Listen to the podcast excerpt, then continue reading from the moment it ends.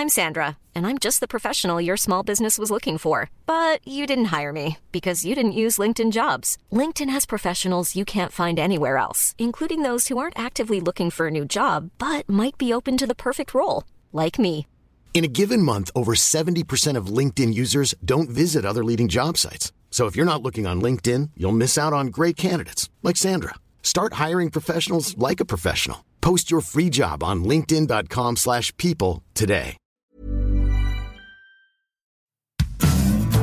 Tonspur. Der Hörbuchtalk mit Dirk Kaufitz.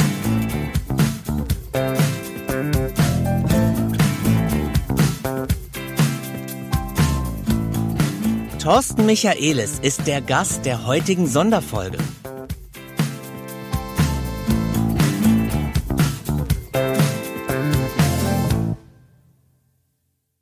Und da bin ich wieder mit einer neuen Sonderfolge von Tonspur. Anlässlich der Corona-Gefahr da draußen hört ihr in den Sonderfolgen Interviews, die ich für den Podcast Kleine große Welt geführt habe. Ein Gast dabei war Thorsten Michaelis. Zu Thorsten Michaelis habe ich eine ganz besondere Verbindung, denn ich habe meine ersten Hörbücher Anfang der 2000er mit ihm aufgenommen und mich verbindet eine jahrelange Freundschaft mit ihm. Er ist einer der meistbeschäftigten Synchronsprecher hierzulande. Unter anderem ist er die deutsche Stimme von Sean Bean alias Ned Stark oder Benicio del Toro oder auch Wesley Snipes oder aber auch von so vielen anderen. Außerdem ist Thos Michaelis auch als Schauspieler aktiv. Man konnte ihn eine Zeit lang auch im Tatort von Hannover sehen, an der Seite von Maria Furtwängler. Und er hat in dem Oscar-prämierten Kurzfilm Spielzeugland mitgewirkt. Das Interview, das wir 2019 geführt haben, hört ihr jetzt noch einmal.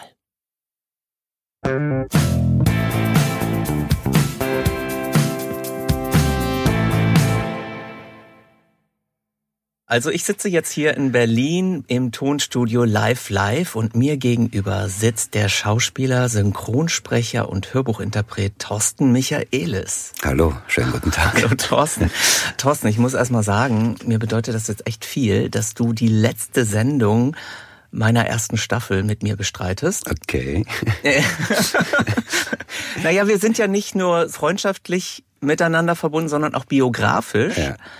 Denn du hast eine meiner ersten Hörbuchproduktionen mit mir bewerkstelligt. Jetzt guckt er mich an mit einem großen Fragezeichen. Das waren die Tripods. Ah, die Tripods, ja. Wow, ja. Wann waren das? 2004 Lange oder so. her. Ja, Das ist lange her. ja.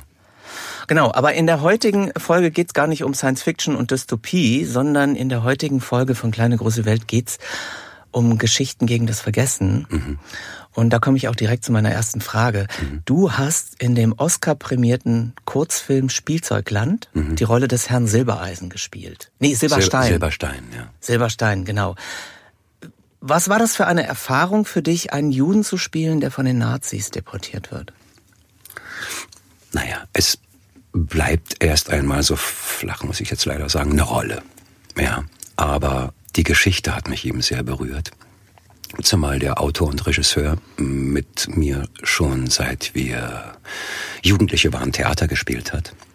Und wir uns dann im Laufe unseres Berufslebens immer wieder beim Dreh begegnet sind. Und äh, irgendwann äh, er dann, du Thorsten, hör mal, ich habe eine Geschichte geschrieben, ähm, habe aber nicht die finanziellen Mittel und suche nach Schauspielern. Ja, worum geht's denn? naja, wie heiße ich? Freitag.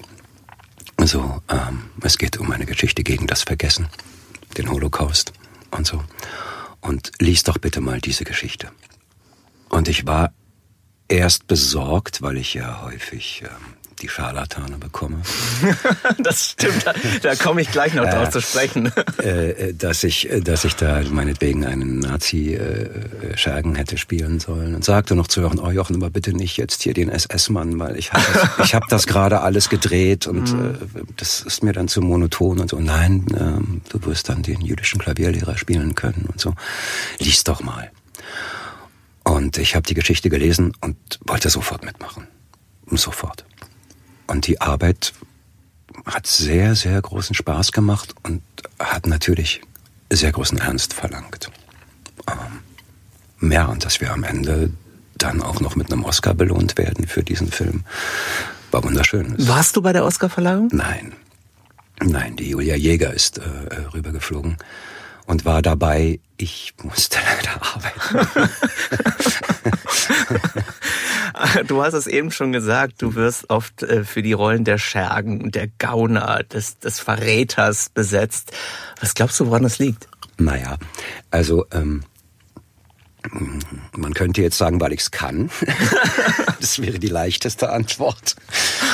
Das hat dann sicherlich auch mit meiner optischen Wirkung zu tun, dass ich eine sehr starke Präsenz eben haben kann und sehr markant wirken kann.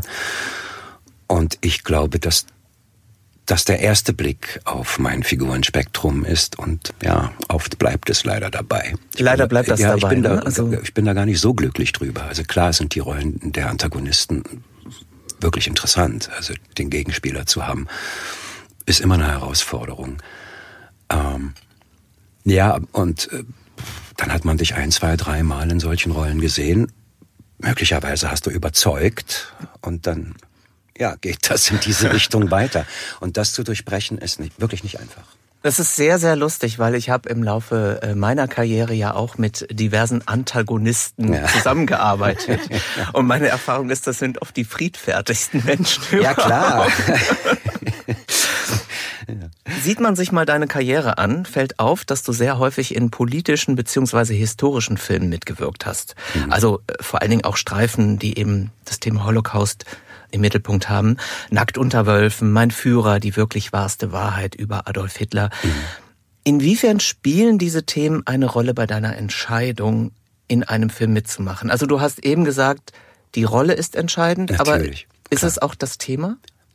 Ja, sicher ist es auch das Thema, aber ich suche mir das ja nicht aus. Ich bin Schauspieler und kriege Angebote oder werde zu Castings eingeladen, wenn man nach, ein, nach einer Besetzung sucht. Und nun waren es halt diese Themen. Das lag nicht an mir, das lag an der Zeit. Also äh, welche Stoffe im Fernsehen oder im Kino produziert werden. Ähm, das liegt nicht an mir. okay, was aber an dir lag, die Entscheidung, Schauspieler zu werden. Ja. Wann hast du die getroffen und wieso hast du die getroffen? Ich kann mich daran nicht erinnern, aber wir hatten, es ist gar nicht so lange her, ein Klassentreffen und mir haben meine Klassenkameraden gesagt, du hast schon immer gesagt, du willst Schauspieler werden. Ich kann mich daran nicht so erinnern.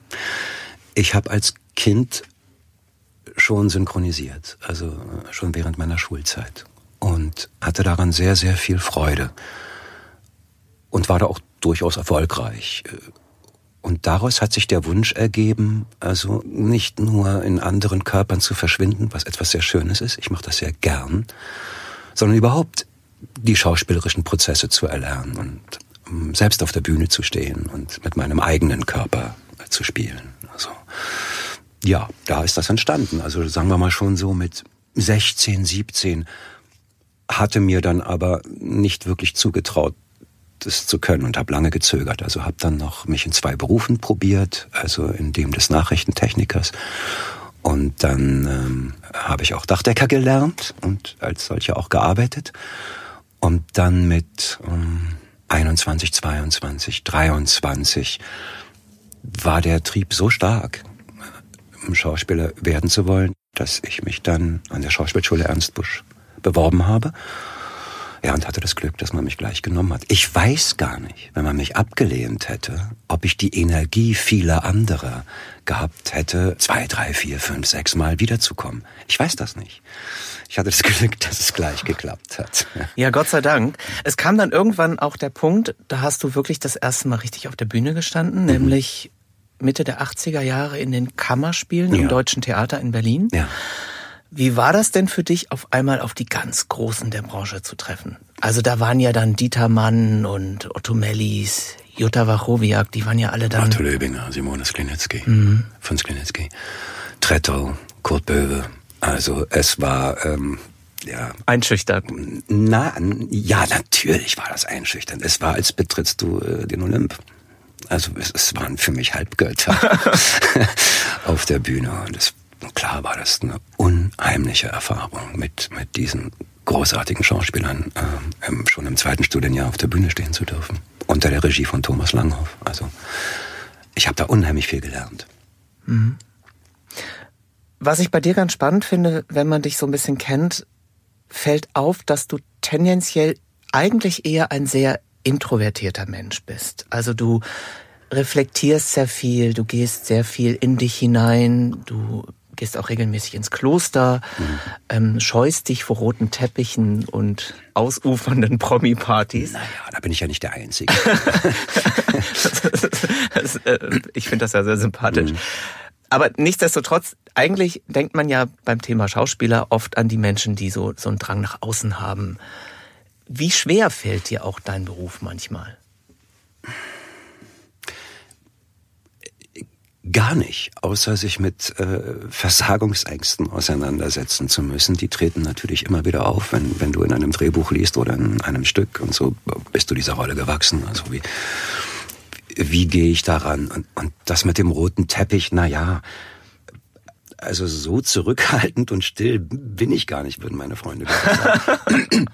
es ist nur so, es gibt ein Berufsleben und dort gebe ich mich zu 100 Prozent rein und lebe mich da manchmal auch über meine Kräfte aus.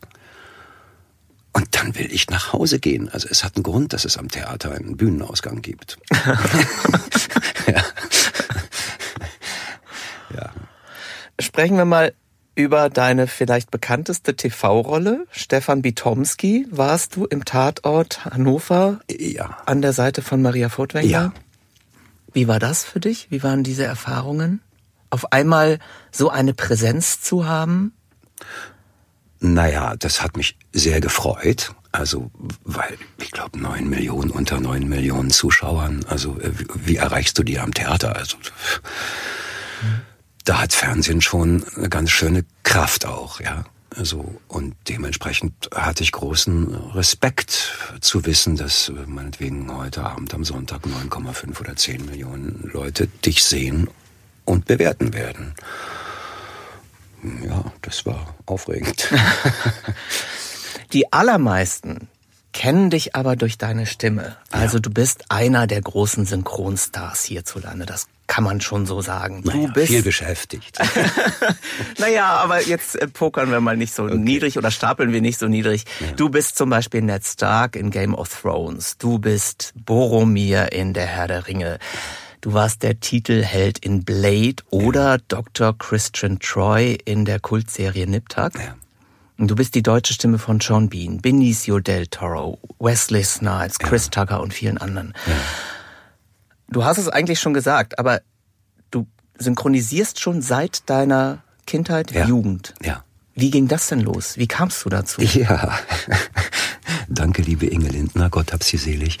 Ich wurde auf dem Spielplatz von einer ähm, Synchronregisseurin von der DEFA beobachtet. Locker gesprochen, wahrscheinlich kannte man damals ADHS noch nicht. kam die dann zu mir, äh, die Inge Lindner, und sagte, hey, hallo Junge, sag mal, hm, wo ist denn, wo wohnst du? Na, da und da. Ist dann deine Mutter zu Hause? Hm, ja. Hm. Und dann ging äh, die Inge Lindner zu meiner Mutter und sagte, ich habe ihren Sohn beobachtet. Ich glaube, dass das ein Synchrontalent ist. Könnten wir mal äh, einen Eignungstest mit dem Jungen machen? Ich weiß nicht mehr, wie alt ich war. Also aber es ist interessant, dass so die Scouts sich auf Spielplätzen rumtreiben, also auch ein bisschen spooky. Nee, überhaupt gar nicht. äh, nee, nee, nee, Moment, das nur mal Seite. Diese ist nicht extra zum Spielplatz ja wie so ein Stalker, sondern sie wohnte um die Ecke. Also diesen Zufall muss ich noch hinzufügen, ja. So, also sie wohnte wirklich fünf Häuser um die Ecke und das war nun mal ihr Gebiet, wenn sie da auf der Bank saß und da war halt der Spielplatz und dann hat die mich halt irgendwie wahrgenommen. Ja, und dann bin ich zum Eignungstest gefahren. Ähm, ja, und hab den dann bestanden und dann kriegte ich auch gleich eine Hauptrolle. Dieser Film hieß Die Musik der Partisanen. Ein russischer Film im, im, im Zweiten Weltkrieg. Und das äh, hat dort bei den Leuten ähm, kam das gut an und äh, ich muss dazu sagen, dass man sich da auch noch um seine Nachwuchstalente sehr gekümmert hat. Das heißt, man fing an, mich auszubilden. Und man stand auch in Kontakt mit meinen Eltern immer und ständig und auch mit der Schule. Also du musstest im Durchschnitt mindestens 2,0 stehen. Erst dann durftest du außerschulisch überhaupt im Synchron. Es war dann so, dass die Schule war und ich, draußen stand dann das Taxi und ich bin dann mit meiner Schulmappe, zack, gleich rein ins Taxi, ab ins Synchronstudio, hab dann dort vier Stunden als äh, Jugendlicher arbeiten dürfen. Und dann bin ich gegen, gegen 21 Uhr oder 20 Uhr wieder nach Hause gekommen und dann äh, musstest du noch Hausaufgaben machen. Also diese Belastung musstest du schaffen. Sonst äh, hätte die Schule gesagt, nee, geht nicht. So, und dann wurde ich Stück für Stück, gab es eine Kommission, die hat sich die Filme jeweils angesehen. Wie hat er denn das gemacht, der Thorsten? Aha, okay, das war eine sehr agile Rolle. Er selbst ist ja auch ähm, sehr energetisch geladen. Also jetzt sollten wir mal seine Grenzen erweitern. Gebt ihm mal eine Rolle, drei Jahre älter, etwas langsamer denkend, vielleicht etwas äh, korpulenter, so, so dass er anfangen muss, sich zu wandeln. Mhm. Und so wurden spielerisch meine Grenzen Stück für Stück erweitert. Mhm. Und apropos energetisch, mhm. Kann das sein, dass ich dich im aktuellen Trailer zu König der Löwen gehört habe als dieser böse Löwe, wie heißt der, Scar? Ich glaube, Scar heißt er. Ja, ich unterliege da jetzt noch ähm, bestimmten Verträgen. okay. Ähm, naja, also wir lassen uns überraschen, lieber Thorsten. Ich glaube, der Podcast erscheint so relativ zeitgleich ja. zum König der Löwen. Also, naja, gut, könnte spannend werden. Du hast auch Synchronregie geführt. Ja. Wie war das denn für dich? Naja, die Frage ist ja gar nicht so wichtig, wie es für mich war, sondern vielmehr, wie war es für die anderen. also im Ergebnis war es gut weil ich das einfach lange genug äh, mache und glaube durchaus auch Schauspieler vorne hm, potenzieren und befördern zu können. Aber ähm, es ist eine enorme Verantwortung. Und wenn man dann äh, zu aufgeregt, ich glaube, ich war auch sehr, sehr aufgeregt, war ja auch noch sehr jung. Ich glaube, ich würde das heute etwas gelassener machen. Ähm, nicht nachlässiger, aber gelassener ich kann mir schon vorstellen, dass ich die Schauspieler da vorne auch durchaus genervt habe. Apropos Nerven, äh, wir sitzen ja jetzt hier gerade in Live, Live Tonstudio und das Live, Live Tonstudio macht auch ganz viel Synchron. Das heißt, hier geben sich eigentlich die großen Synchronsprecher auch so ein bisschen die Klinke in die Hand. Ja. Ihr kennt euch auch alle untereinander. Das ist ja wie eine große Familie, oder? Wie ist das, wenn ihr aufeinander trefft? Naja, also das mit der Familie ist nicht ganz so. Wir sind Kollegen. Und wie das in jedem Beruf ist, äh, mit manchen Kollegen ist man enger verbunden, mit manchen nicht so sehr. Dass man Respekt vor der jeweiligen Leistung hat und Hochachtung ist klar. Aber es ist jetzt nicht so, äh, dass wir ja alle bei Kaffee und Kuchen sitzen. Zumal es mittlerweile so ist, dass man nennt das Xen, also man ist nicht mehr zusammen im Studio, wie es früher einmal war. Sehr zum Nachteil der Leute, die jetzt ähm, neu in diese Branche kommen.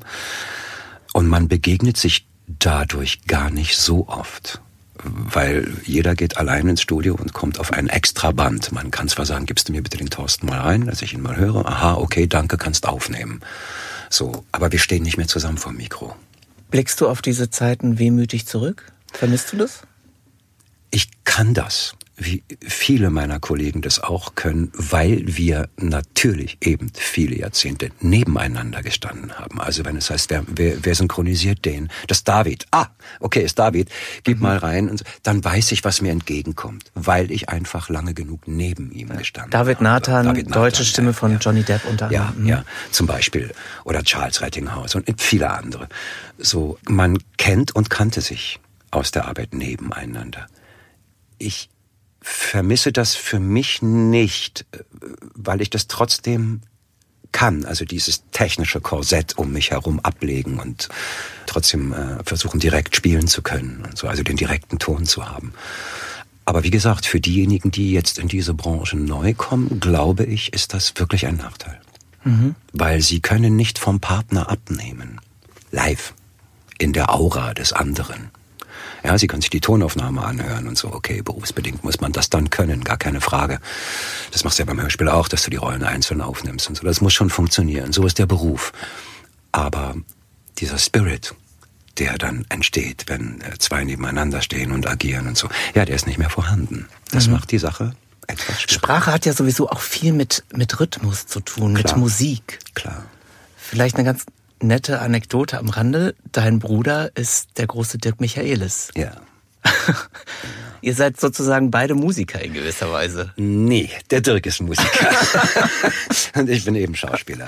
Also auf dem Gebiet äh, komme ich natürlich überhaupt nicht an. Also okay. Mein Bruder ist einfach ein sensationeller Sänger. Sollst du auch gar nicht, ja. weil du bist stimmlich einfach natürlich mit den ganz großen Hollywood-Stars verbunden. Ja. Und was mich natürlich mal interessiert, bist du einem dieser Menschen mal begegnet? Nein. Noch nie? Nein ich finde das auch nicht wirklich wichtig. Ich weiß auch gar nicht, es gab einmal von Ken Loach und Peter Mullen, also ich habe den Schauspieler Peter Mullen synchronisiert. Äh, mein Name ist Joe, ein Film über einen äh, Alkoholiker, ein sehr bewegender Film.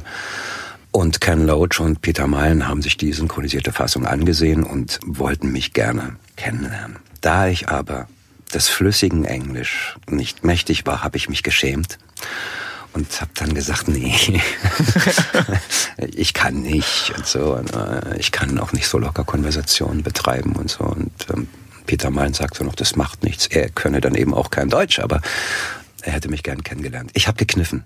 Mhm.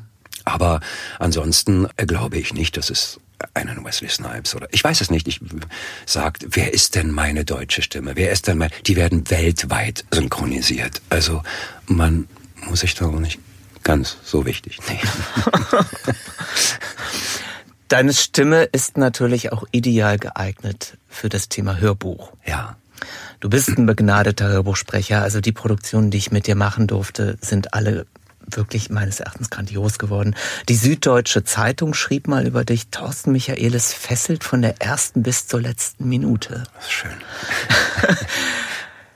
Trotzdem hast du dich entschieden, nicht viele Hörbücher zu lesen. Ja. Also im Vergleich jetzt zu deinen Kollegen, ja. die wir auch schon erwähnt haben. Warum? Also erstens, ich habe wirklich sehr viel zu tun im Film. Also äh, ich drehe eben und synchronisiere sehr viel und das mache ich wirklich gern. Ein Hörbuch verlangt eine unheimliche Intensität, wenn man es dann ernst meint. Mhm. Jedenfalls ist es bei mir so. Ich kann nicht aufschlagen und ich sage das jetzt mal so, ich habe viele Hörbücher versucht zu hören. Ich bin nicht bis ans Ende gekommen. nee, ich meine das wirklich ernst, weil es gibt unheimlich viele, die lesen das einfach ab. Mhm. Lesen kann ich allein. Dazu brauche ich niemanden, der äh, demjenigen, der zu faul ist, ein Buch zu lesen, einfach die Wörter abliest. So, ah, und dann auch noch in die Falschbetonung gerät oder so. Ich möchte ein Hörbuch machen. Das heißt, das ist was anderes als einfach nur, na, was heißt nur eine Lesung? Muss man auch können. Ich möchte ein Hörbuch machen. Heißt, ich spiele alle Rollen und, und, und will das unheimlich lebendig haben. Mit, mit einem Rhythmus, aus dem du, wenn du mir zuhörst, möglichst nicht mehr rauskommst. Das ist mein Bestreben, dich zu fesseln und dir Kino zu liefern, eben für die Ohren. Und das verlangt eine, für mich jedenfalls, ich brauche das so, eine sehr lange Vorbereitung.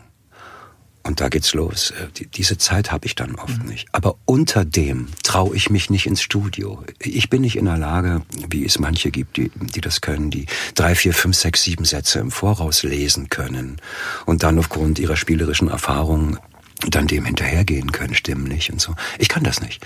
Ich muss genau wissen, was passiert. Heißt, ich muss eigentlich wenn wir an Zeiss denken, unsere letzte Produktion, das waren wie viele Seiten? Äh, ich weiß es 500 nicht mehr, ein Seiten. gigantisches Ding, so aber fantastisch. Ich muss die wissen. Mhm. Denn wenn du vier bis fünf Stunden im Studio liest, jedenfalls passiert mir das, bekomme ich einen Tunnelblick. Also es strengt mich an. Die Augen tun dir dann noch irgendwann weh, die Buchstaben fangen vor dir an zu tanzen. Und dann wird der Thorsten privat nervös, weil er einen Leistungsanspruch hat und so. Das heißt, ich muss den Film vorher in mir sehen. Mhm deshalb habe ich so eine Art Partitur in meinem Buch, die mir hilft. Achtung, hier gehen nicht zu früh. Das kann ich bestätigen. So also wenn man sich deine Blätter ansieht, die mhm. sind wirklich mit Bleistiftnotizen voll. Ja. Da treffen natürlich auch so ein bisschen Ideologien aufeinander. Es gibt mhm. ja auch die Hörbuchumsetzer, die sagen, wir machen einen Text verfügbar. Ja. Das heißt, es wird einfach nur vorgelesen. Ja. Und andere, so wie du, wie ich es persönlich auch bin, mhm. äh, wollen wirklich eine, ein eigenes kleines Kunstwerk daraus machen und auch gestalten, den Text gestalten, die Bilder malen. Ja. Äh, das ist natürlich eine ganz andere Herangehensweise, die auch aufwendiger ist. Absolut. absolut. Und das strengt eben auch an. Es heißt zum Beispiel äh, Teil 2, ähm, Zorn der Gerechten, ne?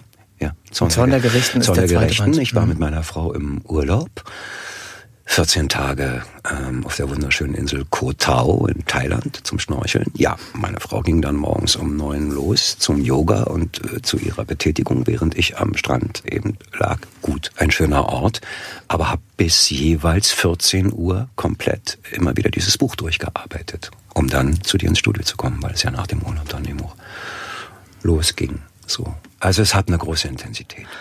Und es lässt sich auch danach nicht los. Du hörst dir sogar deine Aufnahmen auch noch an. Ja. Teilweise. Wie hart gehst du da selbst mit dir zu Gericht? Ach, wenn es stimmt, dann glaube ich mir ja. und da, wo es nicht stimmt, glaube ich mir eben nicht. Und, und das sind dann die Dinge, wo ich dann sage, ah, da hättest du besser, hm, da hast du einen kleinen Fehler gemacht oder das hättest du besser rausarbeiten können. Aber ich glaube, das ist immer so, dass man arbeitet miteinander und äh, dann, dann kommt etwas zustande und wenn man mit Abstand drauf guckt, dann findet man immer Sachen, die man doch nochmal anders machen würde. Was mhm. ja nicht heißt, dass das davor schlecht war oder so, aber es ist immer die Vertiefung. Und ich höre mir das an, weil ich wissen will, wo liegen deine Fehler. Mhm. Um, um du lernst. Sie, ja, um sie beim nächsten Mal möglichst zu vermeiden. Du hast auch Kinderhörbücher gelesen, mhm. unter anderem Batman mhm. für Kleine, so mhm. ab sieben Jahren. Mhm. Du hast auch in der Zeichentrickserie von Batman den Joker synchronisiert. Mhm. Ist es was anderes für Kinder zu sprechen?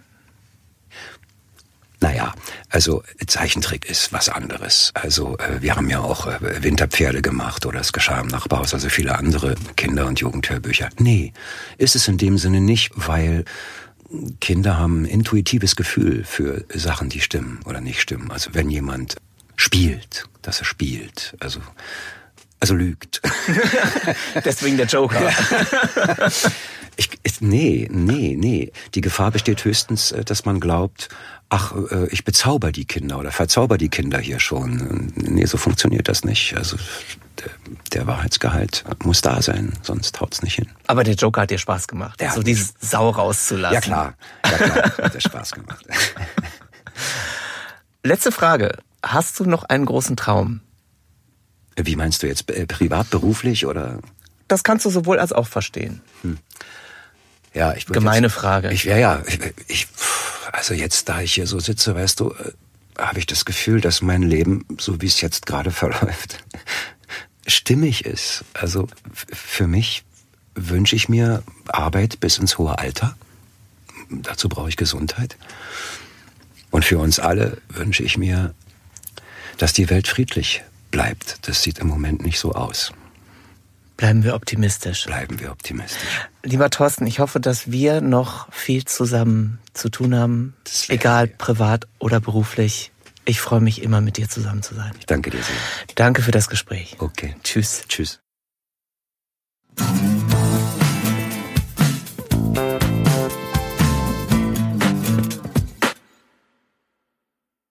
Wie wunderbar Thorsten Michaelis als Hörbuchinterpret sich anhört, hört ihr jetzt in einer Kostprobe.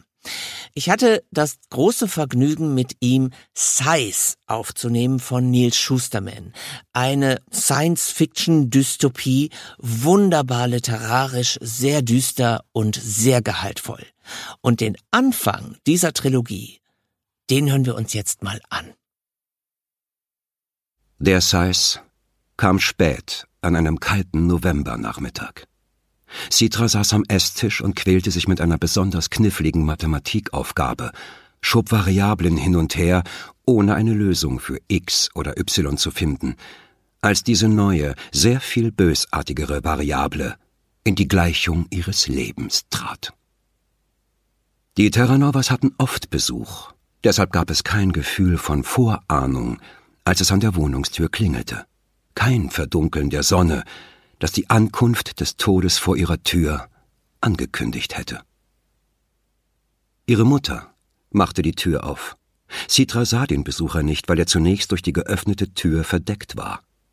Sie sah bloß, wie ihre Mutter dastand, plötzlich unbeweglich, als hätten ihre Blutbahnen sich verfestigt, und sie würde, wenn man ihr einen Stoß versetzte, umfallen und auf dem Boden zerschellen. Darf ich hereinkommen, Mrs. Terranova? Noch bevor sie ihn sah, wusste Citra, dass er ein Sais war. Mein Gott, ein Sais ist zu uns nach Hause gekommen. Ja, ja, natürlich. Kommen Sie herein. Citras Mutter trat beiseite, um ihn vorgehen zu lassen, als wäre sie die Besucherin und nicht er. Er trat über die Schwelle. Seine weichen, slipperartigen Schuhe machten kein Geräusch auf dem Parkett. Seine vielschichtige Robe war aus glattem, elfenbeinfarbenem Leinen, und obwohl ihr Saum über den Boden streifte, war sie absolut makellos. Sais konnten die Farbe ihrer Robe frei wählen, wie Citra wusste. Alles bis auf Schwarz, denn das galt als unangemessen für ihre Profession. Schwarz, das war die Abwesenheit von Licht, und Sais waren das Gegenteil. Sie waren lichtvoll und erleuchtet. Sie galten als Krone der Menschheit. Deshalb wurden sie auch für ihren Beruf erwählt. Die Farbe der Robe sagte häufig etwas über die Persönlichkeit eines Sais aus. Das elfenbeinfarbene Gewand dieses Sais war angenehm, weit genug entfernt von einem echten Weiß, das die Augen mit seiner Helligkeit schmerzte. Aber das änderte nichts daran, wer und was er war.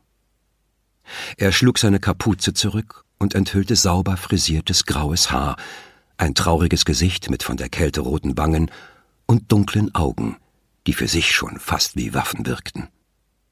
Sie dürfen die Tür schließen, sagte er zu Citras Mutter. Citra sah, wie schwer es ihr fiel. Solange die Tür offen stand, konnte ein Zeiss im Flur noch umkehren. In dem Moment aber, in dem sie geschlossen wurde, war er endgültig bei einem Zuhause. Der Sais sah sich um und entdeckte Citra sofort. Er lächelte. Hallo, Citra, sagte er. Die Tatsache, dass er ihren Namen kannte, ließ sie genauso erstarren wie seine Erscheinung zuvor ihre Mutter. Sei nicht so unhöflich, sagte ihre Mutter zu hastig. Be begrüße unseren Gast. Guten Tag, Euer Ehren.